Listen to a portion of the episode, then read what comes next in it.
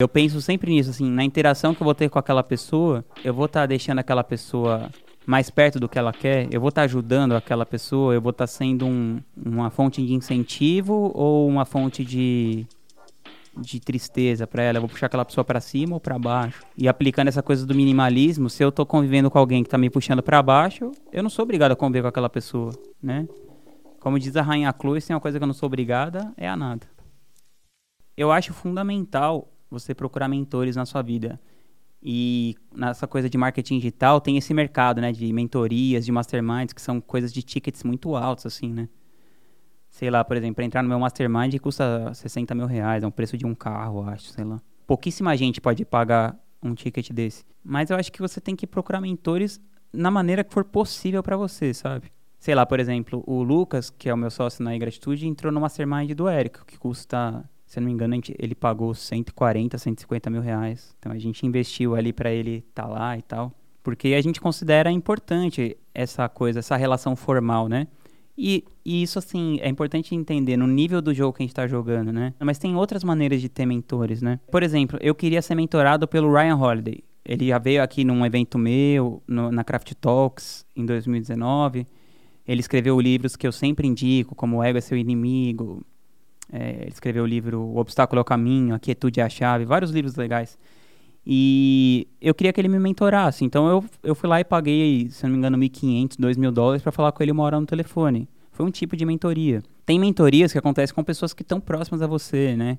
Então, por exemplo, o Lucas, que eu acho que ele é um cara que lida muito bem com pessoas, eu considero o Lucas meu mentor quando eu estou tratando em lidar com pessoas. Por exemplo, eu tenho a Pauline Olfen, ela é minha mentora no que se trata de escrever um livro.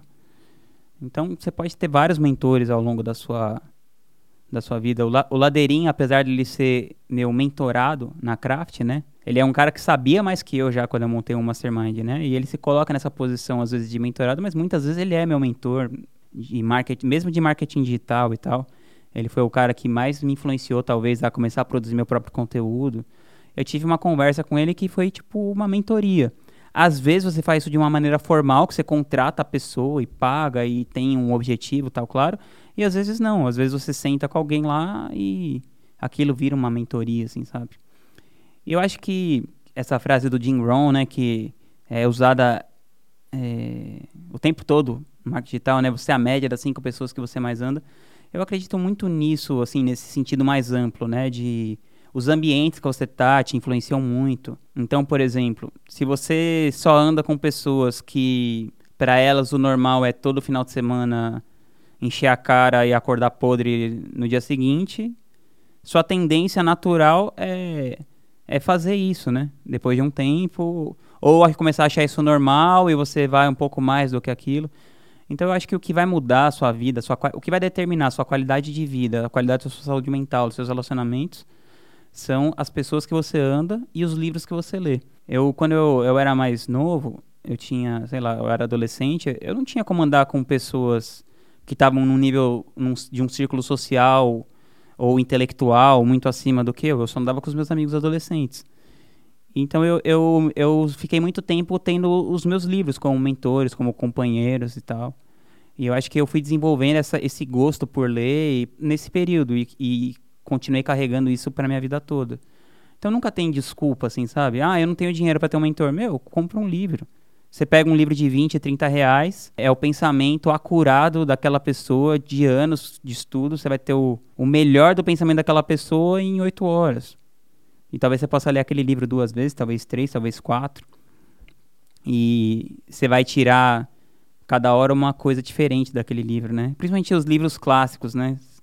Se você pegar um livro, um clássico, sei lá, um Shakespeare da vida, você vai ler aquela peça e, e depois de 10 anos você lê de novo, vai ser outro livro para você, porque você é outra pessoa, e aquelas reflexões vão te tocar de outra maneira. Ou mesmo livros de marketing mesmo, vão te tocar de outra maneira, sabe? Você começar a se focar mais nos princípios que são universais e que são atemporais. E eu penso sempre nisso, assim, na interação que eu vou ter com aquela pessoa, eu vou estar tá deixando aquela pessoa mais perto do que ela quer, eu vou estar tá ajudando aquela pessoa, eu vou estar tá sendo um, uma fonte de incentivo ou uma fonte de, de tristeza para ela, eu vou puxar aquela pessoa para cima ou para baixo. Então, e quando eu me coloco para conviver com outras pessoas, eu também penso isso, sabe? E se eu e aplicando essa coisa do minimalismo, se eu tô convivendo com alguém que tá me puxando para baixo, eu não sou obrigado a conviver com aquela pessoa, né? Como diz a rainha se tem uma coisa que eu não sou obrigada, é a nada. As cinco pessoas que mais fazem, acho que mais que mais causam impacto na minha vida são as pessoas mais próximas, né? Eu acredito que o Lucas, assim, o Lucas para mim é um cara muito sensato, assim. O Ryan é um cara que me inspira muito no tipo de vida que eu quero ter, assim. Tipo, ele é um cara que mora é, numa zona rural, assim, fora da cidade.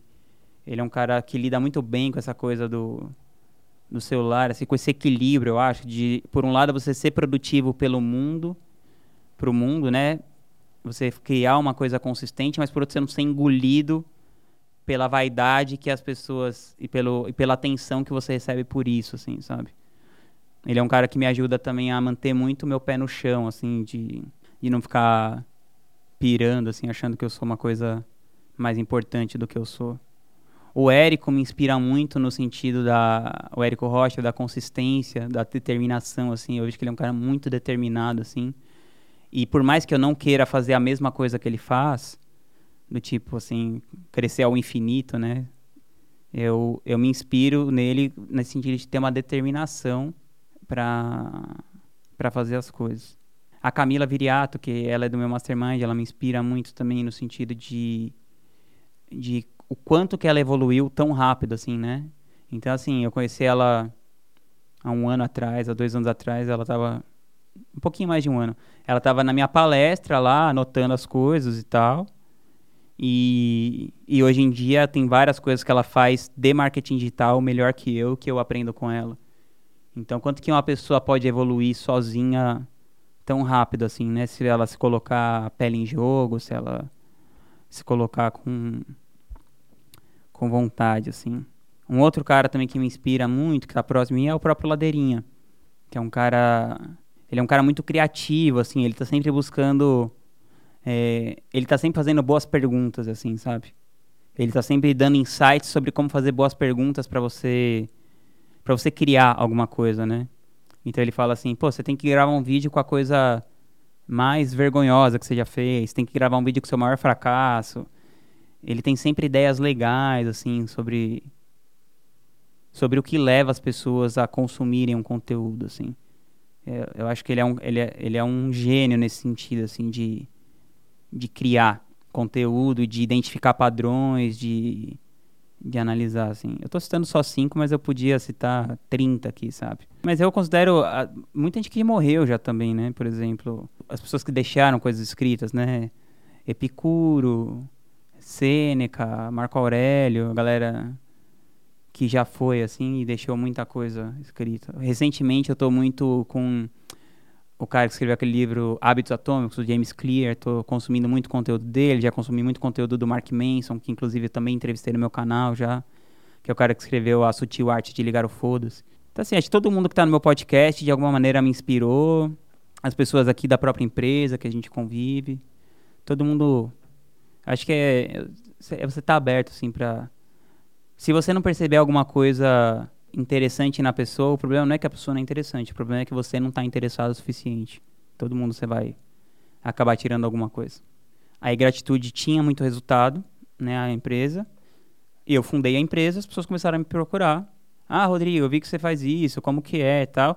E eu ficava ajudando essas pessoas informalmente, sem cobrar nada. Sei lá, fiquei um ano nessa, assim. Aí conforme foi aumentando essa demanda, em 2017, algum momento ali de 2017, eu montei uma coisa teste para ver se ia dar certo. Eu montei a Craft, eu, eu fiz assim, por seis meses custava seis mil reais para você entrar na Craft. Então, tipo, último semestre de 2017. Aí, conforme é isso, eu montei um grupo de 10 pessoas que ficavam me procurando. E aí foi crescendo. E acho que naturalmente, foi entrando pessoas boas, foram entrando pessoas legais, foram entrando pessoas que, te, que tinham mais resultado e tal. Mas eu percebo que é como tudo na vida, assim. Um pequeno grupo tem um resultado estratosférico um grupo ali na média consegue ganhar uma grana, pagar as contas, viver bem com aquilo, e tem uma, algumas pessoas que não têm resultado nenhum, que elas ficam esperando aquela coisa que, tipo assim, ah, agora que eu tô num mastermind, numa mentoria, isso vai acontecer e tal. No mastermind, como é muito caro hoje em dia, né, que é 60 mil, eu acho que menos, porque alguém que paga 60 mil geralmente já tem um resultado grande e tal, já, a pessoa já está num outro nível. Né? O próprio ticket já limita né, a pessoa que está, né? Mas eu acho que em tickets mais baratos, assim, às vezes ainda tem uma galera que entra mais iludida, assim. Eu acho que eu nunca sou tão bom quanto as pessoas falam quando elas me elogiam. E eu nunca sou um bosta como as pessoas falam quando eu faço alguma coisa que deu errado, né? Acho que eu já passei por essas duas situações muitas vezes na vida, assim. É, eu já trabalhei com artistas muito famosos e tal, né? Já trabalhei com os tribalistas, com o Arnaldo Antunes, com o Jorge Benjor. Muita gente muito conhecida, assim. Então, acho que essa coisa não... Eu não me deslumbro com isso. Mas, por outro lado, eu já me peguei várias vezes viciado na, na dopamina que você recebe tipo de alguém falar com você alguma coisa. Tipo assim, porque não é que eu me deslumbro, mas é legal. Se alguém escreve assim, nossa, Rodrigo, você fez tal coisa, que legal, eu gostei do seu vídeo, eu gostei do. Então eu já me peguei várias vezes assim, checando o telefone demais, assim, sabe? Me distraindo do que eu tenho que fazer para ficar vendo se alguém comentou o meu vídeo, se alguém me mandou direct, se não sei o quê. Eu já me peguei várias vezes nesse comportamento automático, assim.